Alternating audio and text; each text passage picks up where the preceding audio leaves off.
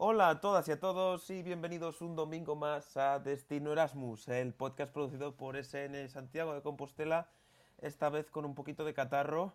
Vais a disculpar la, la voz. Se, pero llama, bueno. se llama Catalina, ¿eh? No, no Catarro. Da igual, puede seguir. Oye, qué mala, ese chiste terrible. Nada, el, el- el comité de arbitraje de chistes de Karan vuelve a actuar y censura. Pero bueno, hoy están aquí conmigo Karan Novo y Catalina. ¿Qué tal, chicos? Muy bien, muy bien. Aquí deseando Perfecto. escuchar a, a Stefano a ver qué nos cuenta de Barcelona, que además se quedó ahí y es miembro de, de SN, ya vamos, eh, un, un grande entre los grandes. Ya la checklist cu- cumplida, ¿no? O sea, Erasmus, eh, Junta, oh, perdón, Erasmus, quedarse, sección local, Junta, Junta Nacional y, y a seguir. bueno, ¿tú qué tal estás, Catalina, esta semana? Pues muy bien, la verdad. Al menos yo no estoy enferma. La semana pasada sí, pero Mateo, mucha suerte con eso porque yo te escucho allí con la garganta. Sí, sí, bueno, y, y la nariz taponada y, y tengo cuidado de mutearme y desmutearme cada vez que toca un estornudo o, o sorber los mocos como si estuviésemos en el cole de primaria. bueno, sin enrollarnos más, vamos a darle paso a Estefano, que es un chico, además por lo que sabemos, que tiene bastante conversación. Así que nada, lo dejamos aquí dentro intro.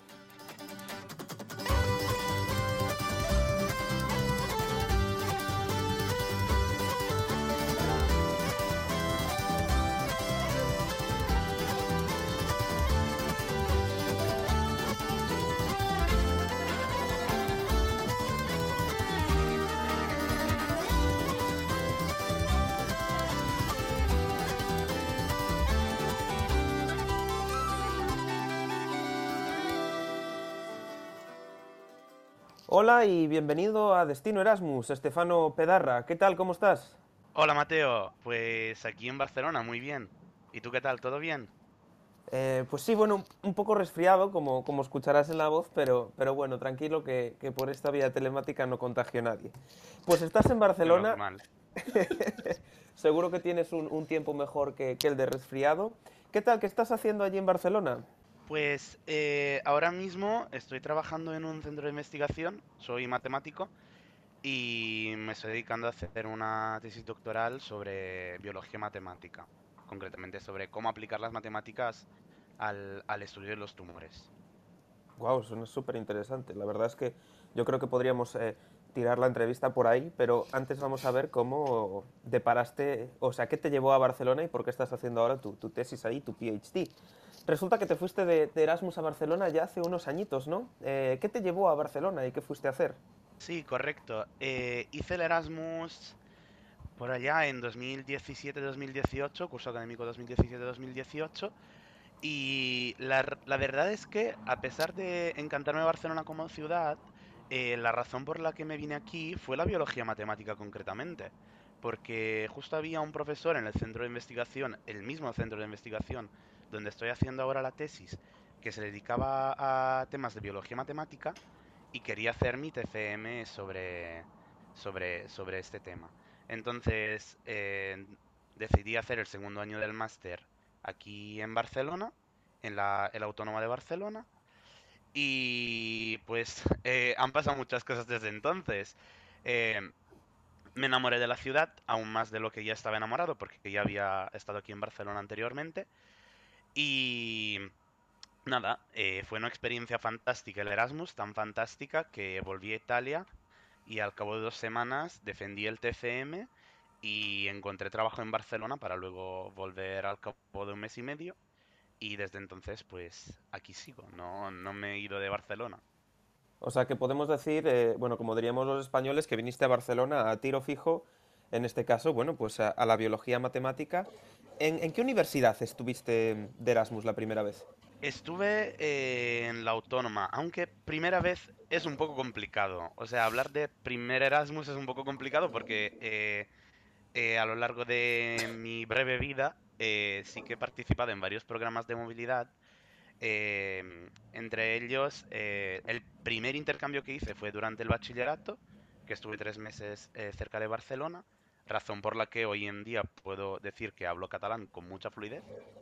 Y Y luego, eh, durante la carrera, el último semestre de la carrera lo, lo transcurrí en Tenerife, estudiando en la Universidad de La Laguna. Y luego ya, cuando me vine a Barcelona, el Erasmus que hice fue en la Universidad Autónoma de Barcelona. Qué bueno, qué bueno. ¿Y habla canario también con fluidez?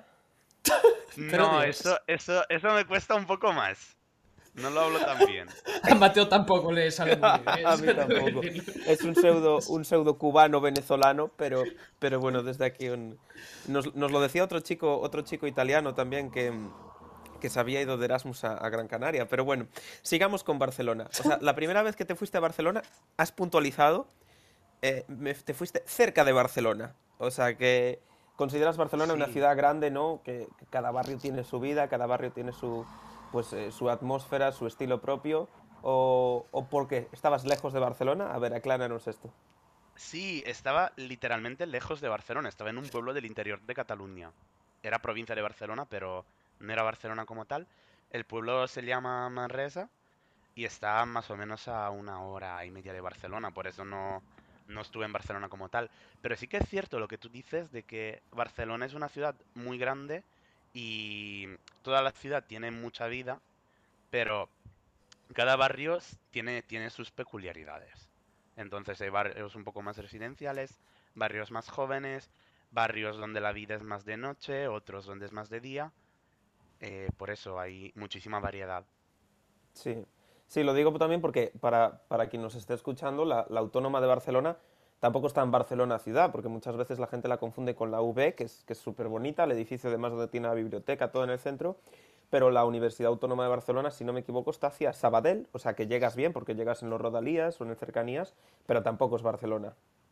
Sí, eso es. La, la Autónoma eh, tiene un campus muy grande eh, que está más o menos a 12 kilómetros de- del centro de Barcelona. Está en Sardañola del Vallès, que es un pueblo de una comarca eh, hiper cercana. Pero eso es, se llega de manera súper fácil, se puede llegar en cercanías, se puede llegar en ferrocarriles, eh, incluso hay buses desde ciertas zonas de la ciudad.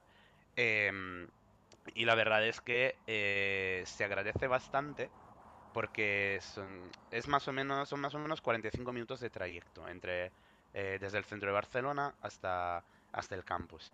Y en esos 45 minutos da tiempo a hacer muchas cosas. A mí, por ejemplo, me gusta mucho dormir en el tren. Me parece una Es manera de, ¿eh? de aprovechar el tiempo.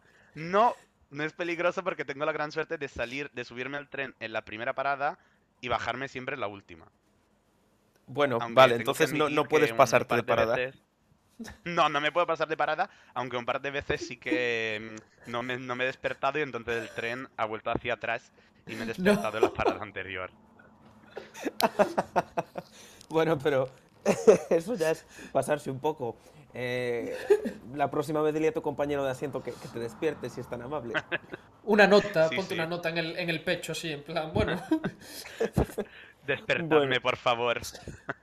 Este, eh, nos, queda claro entonces que, la universidad la dominas hoy en día, que tienes tanta confianza como para quedarte dormido en el tren.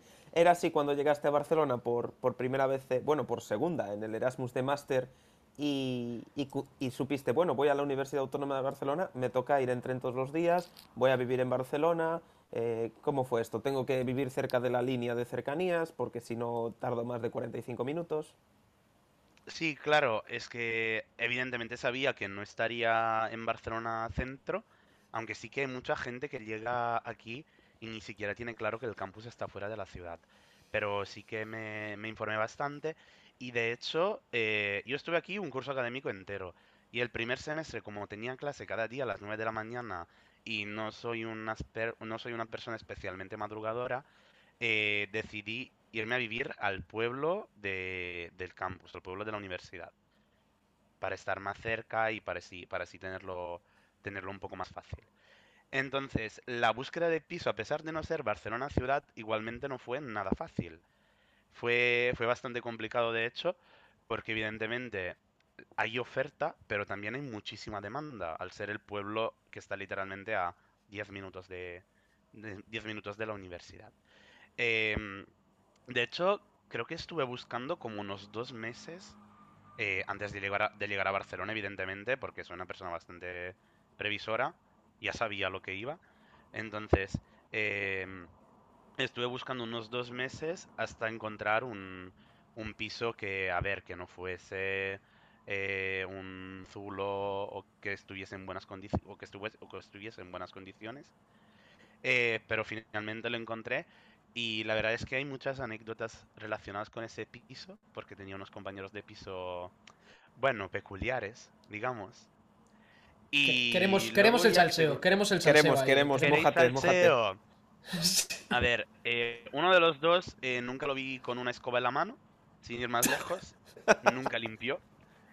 Y el otro estaba, mm, o sea, estaba como 10 días en, en casa y luego 15 días se volvía a su casa, porque era de, de Valencia o cerca de Valencia. Y este chico, los 10 días que estaba en casa, a lo mejor se dejaba los platos en el fregadero como unos 3 días seguidos, sin limpiar. Y era una chimenea, fumaba un montón, fumaba en casa, entonces había un olor a, a, a A tabaco. cigarro y tabaco en la casa que importante, digamos. Y entonces, a la que acabé las asignaturas a final del primer semestre, decidí mudarme a Barcelona ciudad, porque el segundo semestre sí que me, me dedicaría solo al TFM y entonces tenía un hora- unos, unos horarios bastante más flexibles eh, para, para ir y volver de la universidad. Y, Y ahí en, sí y- que la búsqueda de piso. Dime, dime. sí, en Barcelona ciudad, ¿en qué, ¿en qué barrio estuviste viviendo? ¿Y qué tal eh, la búsqueda? Porque imagino que no es sencillo tampoco mudarse de un semestre para el otro. Normalmente el alquiler se hace de- del curso académico entero. Sí, pero también hay que tener en cuenta que Barcelona no es una ciudad solo estudiantil, o sea, hay un montón de gente viviendo aquí. Entonces, la gran suerte que tuve es que eh, me movilicé para buscar piso a principios de enero, creo que fue, que es justo cuando eh, mucha gente, eh, a mucha gente se le acabe el contrato, a mucha gente le empieza el contrato eh, laboral, o sea, hablo de trabajadores sobre todo. Sí. Entonces, eh, sí que esa búsqueda fue bastante más fácil. También porque estaba en situ y estando en situ podía ir a ver los pisos en persona y podía conocer eh, directamente a, a los inquilinos de los pisos a los que, que- que iba a ver. Entonces, esa búsqueda fue bastante más fácil. Eh, sí que una- un requisito bastante importante era estar cerca de alguna estación eh, de trenes o de alguna estación del metro que estuviese bien comunicada con, los- con la estación de, de trenes para luego subir a la universidad. Em, y finalmente eh, acabé viviendo en el barrio de San Antoni, que es un barrio bastante céntrico, bastante cerca de la Plaza España. Seguro que habréis visto alguna vez una foto del, del Museo Nacional de Arte Catalán. Sí, de todo pues, el, Montjuic, ¿no? Es el, el. Palacio de Montjuic y, y la Plaza de Toros, que es un centro comercial. Correcto, estaba como a 5 minutos del centro comercial de, de Las Arenas. Entonces estaba súper bien comunicado porque no tenía ni siquiera que cruzar la calle para bajar al metro. Tenía la boca del metro en, en la acera de mi casa.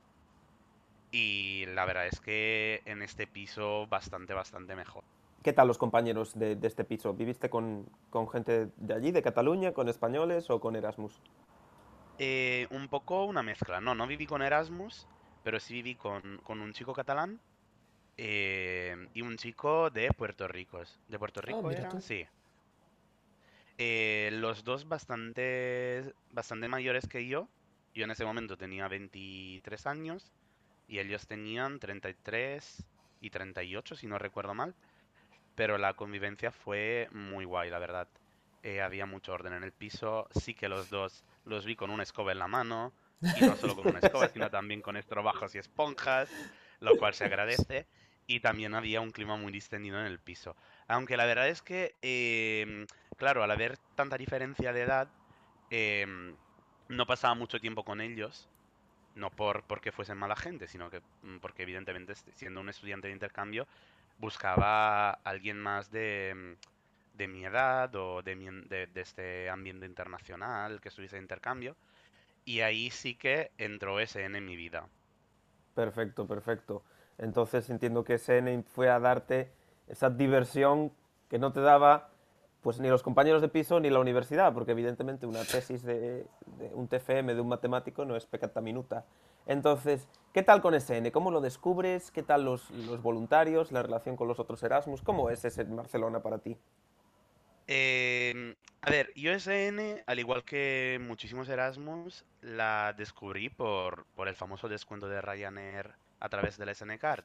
Entonces, eh, me hice el SN Card un poco para, para acceder a este descuento. Durante el primer semestre eh, no participé en muchas actividades. De hecho, solo fui a, a una, que fue un viaje a una granja muy bonita em, en la provincia de Girona. Y luego ya el segundo semestre, eh, como ya viví en Barcelona, entonces eh, era más fácil para mí asistir a, eventos y actividades, decidí cambiar un poco el chip.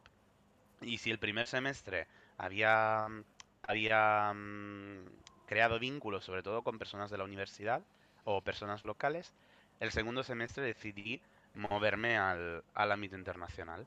Y mm, estaba de viaje en Italia eh, en febrero y al volver del viaje, el mismo, ese mismo día, SN había organizado un, un picnic en el Parque de la Ciudadela y entonces fui a ese picnic y fue mi primer contacto de verdad con tanto con personas voluntarias como con eh, estudiantes internacionales en el ámbito de SN. Y la verdad es que me, engan- me enganché mucho a raíz de ese, de ese picnic y no hubo vuelta atrás. Eh, iba por lo menos a un par de actividades a la semana con SNs y con estudiantes internacionales. Eh, me creé una familia tanto de SNs como de estudiantes internacionales y aquí creo que también em, creo que el hecho de, de establecer unos vínculos tan fuertes con gente local em, se lo debería agradecer bastante al catalán porque me ayudó a relacionarme de forma bastante más fácil con, con personas locales. Y nada, fue una experiencia fantástica y eso, casi todo fue gracias a SN. Yo, a, mí me parece muy bueno esto que cuentas porque, bueno, eh, tanto Catalina como Karen como yo, voluntarios de SN, sí que vemos que en las grandes ciudades a veces SN pierde un poco su esencia, porque los Erasmus no tenéis problema para organizar viajes por vuestra cuenta, los campus son muy grandes, hay un montón de actividades culturales, de ocio, deportivas a las que podéis sumaros sin necesidad de SN, pero es muy gratificante escuchar esto que nos, que nos estás contando, porque además no solo SN te, te abrió las puertas de conocer esta cultura local y, sentirte mejor, sino que empezaste a formar parte de SN. Y aquí querría que desarrollases un poco más cómo es tu andaduría después en SN, porque, porque sigues en esta familia. Sí, es que no, no he sabido dejar la familia de SN. Eh, pues, ¿qué pasó? Que yo ya tenía claro que quería volver a Barcelona cuando estaba a punto de terminar mi Erasmus. Y SN, bueno, por, por mi sección concretamente, SN Web Barcelona, la de la Autónoma, em, estaba formada por, por amigos. Ya no eran voluntarios sin más, sino que ya eran amigos para mí.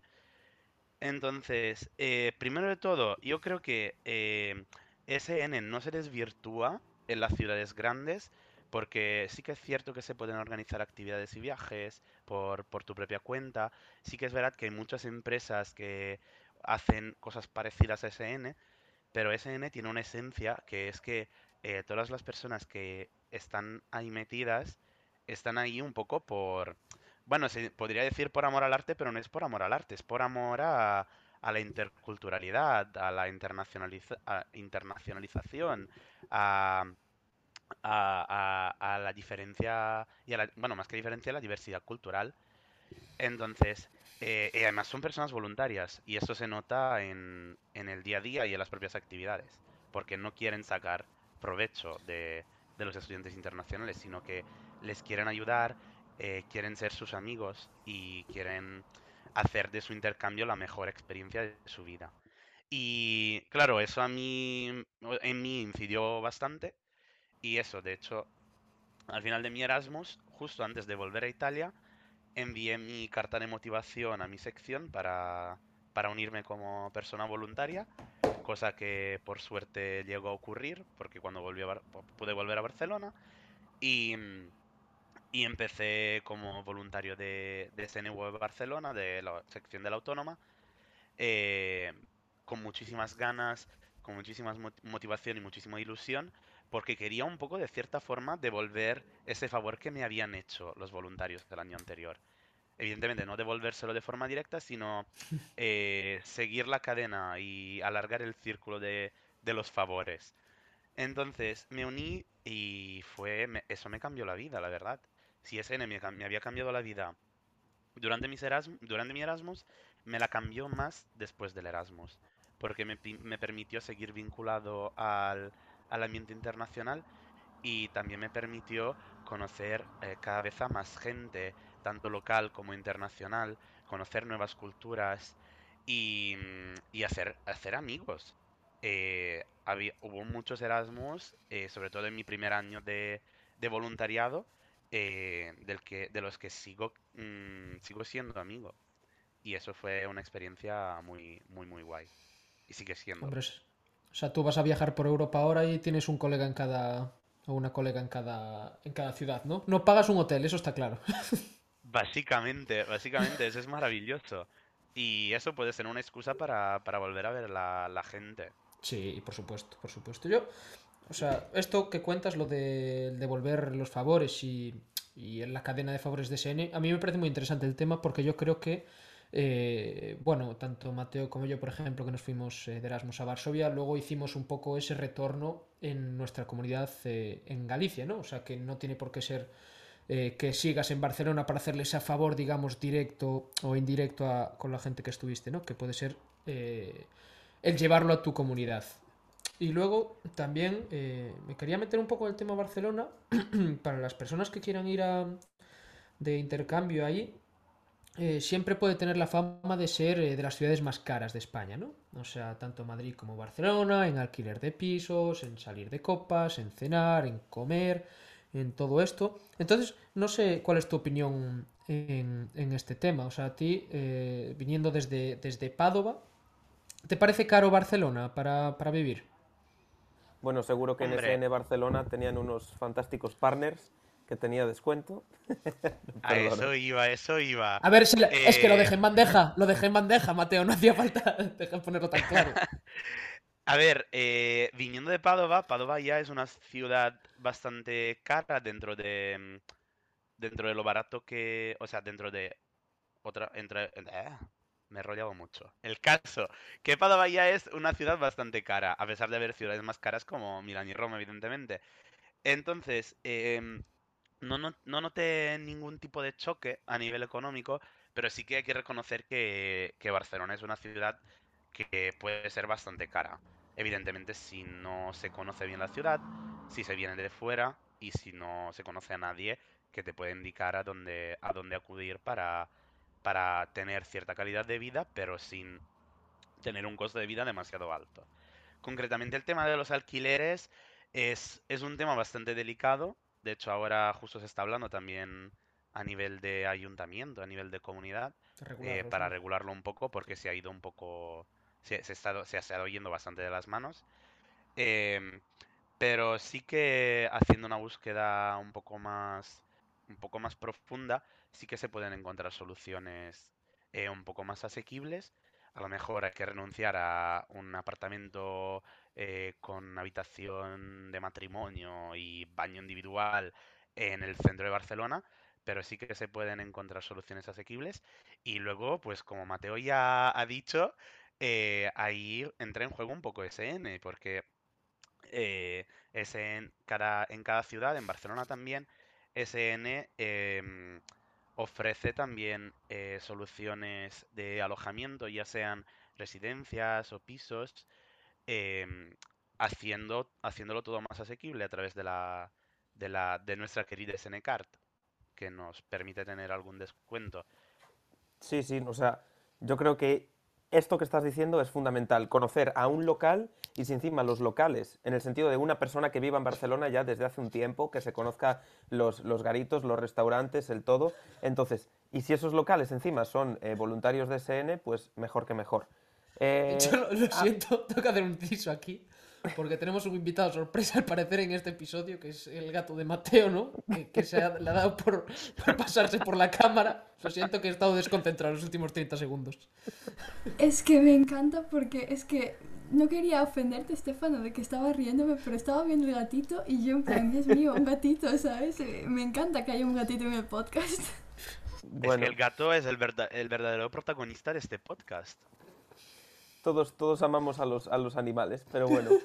Em, hablando un poco de. reconduciendo el hilo, y iba a decir, hablando de animales, cuáles se comen en Cataluña, pero. eh, ¡Hala! teni- ¡Hala! ¡Qué animal! O sea, Teniendo- bueno, valga la redundancia, pero.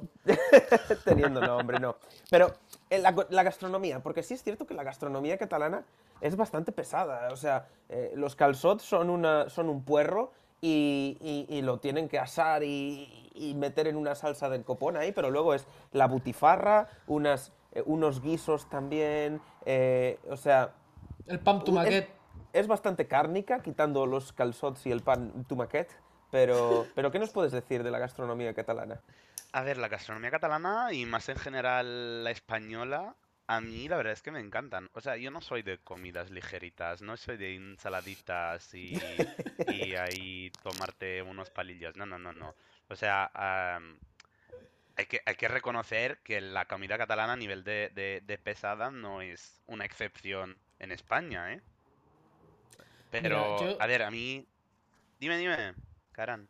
No, no, no. Aún te voy a hacer una pregunta después que si vas a ser el primer italiano que se pasa por el podcast y, le, y prefiere la comida española. O sea, primero desarrolla y luego nos das tu, tu, tu- tu resultado. Sí, es tal que cual, tal lo cual, porque los dicho, en italianos son súper patriotas con lo suyo, ¿eh? O sea, ten cuidado, no vayas a ofender a alguien.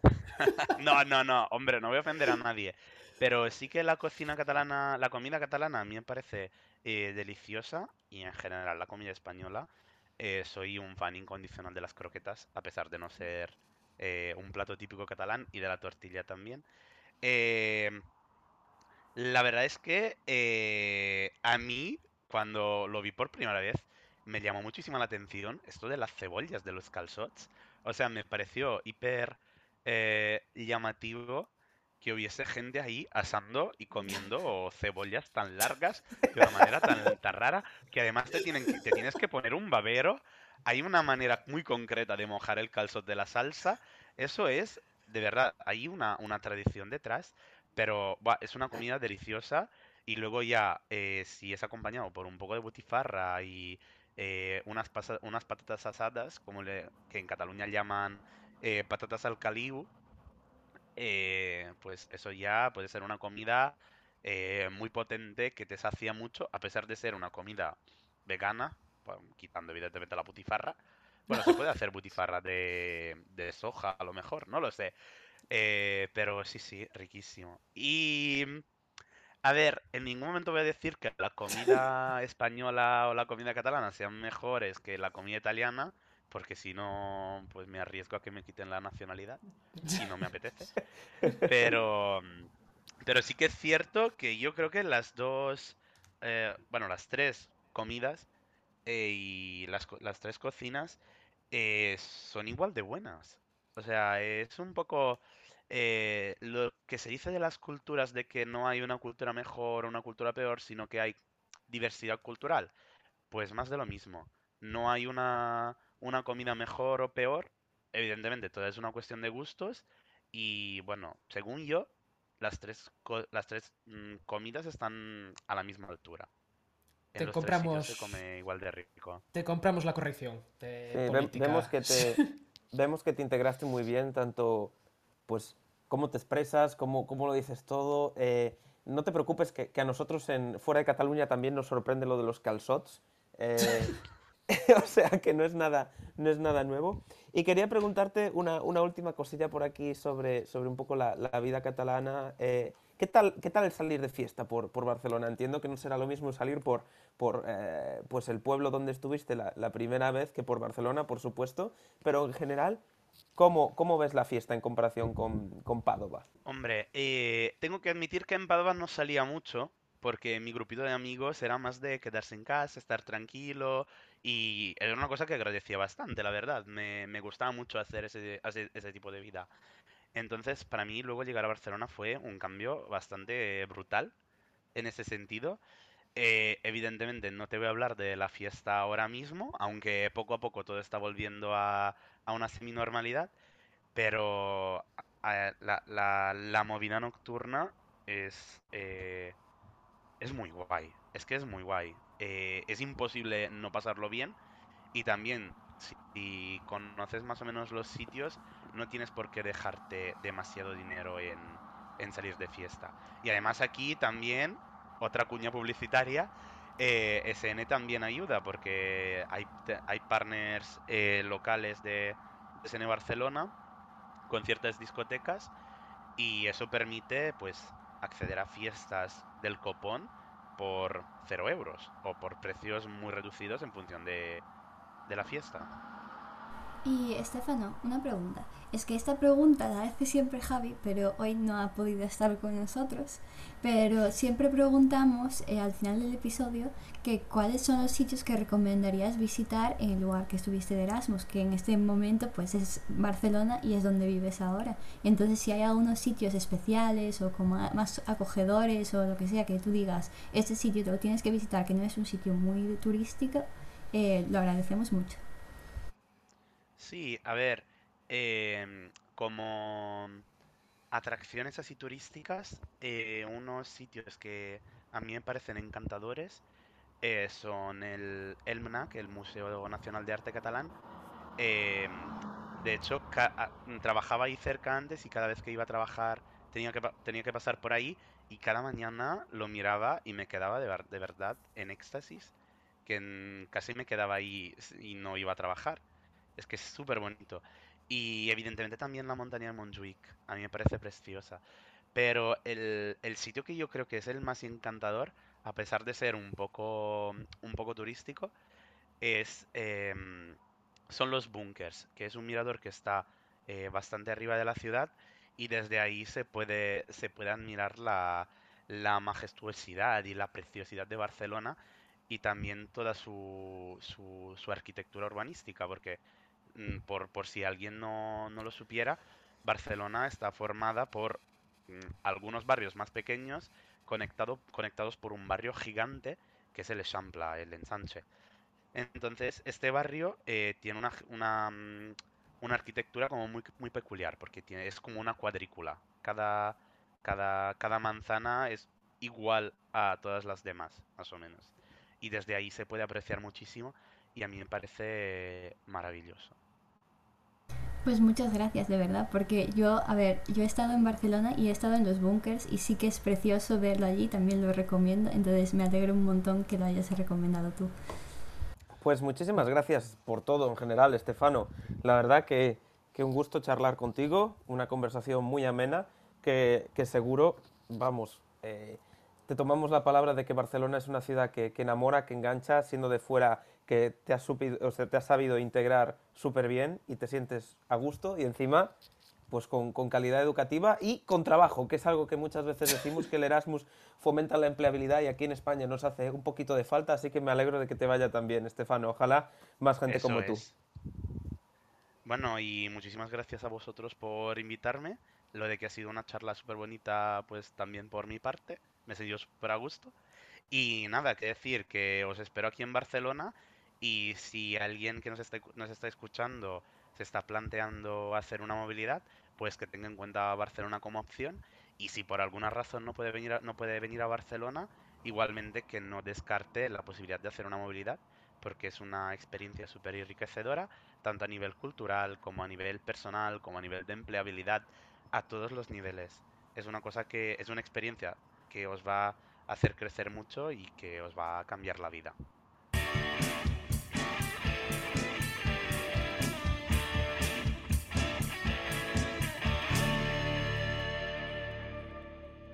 Bueno, hasta aquí el episodio. La verdad que, bueno, eh, lo que tienen las ciudades grandes es que cada persona allí vive una experiencia, entonces eh, pues pueden habernos quedado unos, unos temas sin tocar o nos hemos puesto un poco intensitos con SN, pero como nos gusta lo que nos gusta. Entonces, ¿para qué vamos a, negar? ¿Tú qué opinas, Karan?